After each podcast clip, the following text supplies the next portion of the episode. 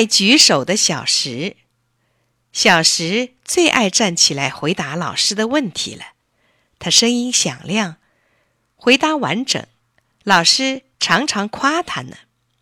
有一次，老师提问的话音刚落，同学们就接二连三的举手，伸长脖子盯着老师，希望老师喊到自己。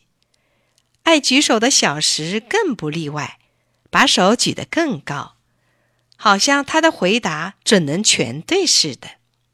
正巧，老师高兴地看他一眼，叫道：“李小石，你回答。”哎呀，这下糟了！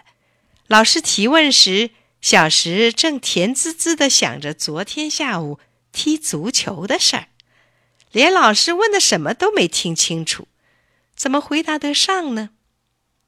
这、这、这……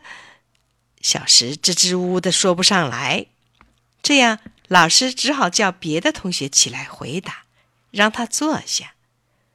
课后，小石懊恼极了，一次不专心就偏偏出了洋相。老师亲切的对他说：“大胆回答问题，积极举手是好的，可不动脑筋就举手，那就不对了。”小石听了，连连点头。过了几天，在课堂上，老师提问没多久，小石又把手举起来，老师仍然喊小石站起来回答。旁边的一个同学噗嗤笑了起来，以为他又要出洋相了。这回呀，小石的回答是那么准确，声音是那么响亮。得到了老师的表扬了。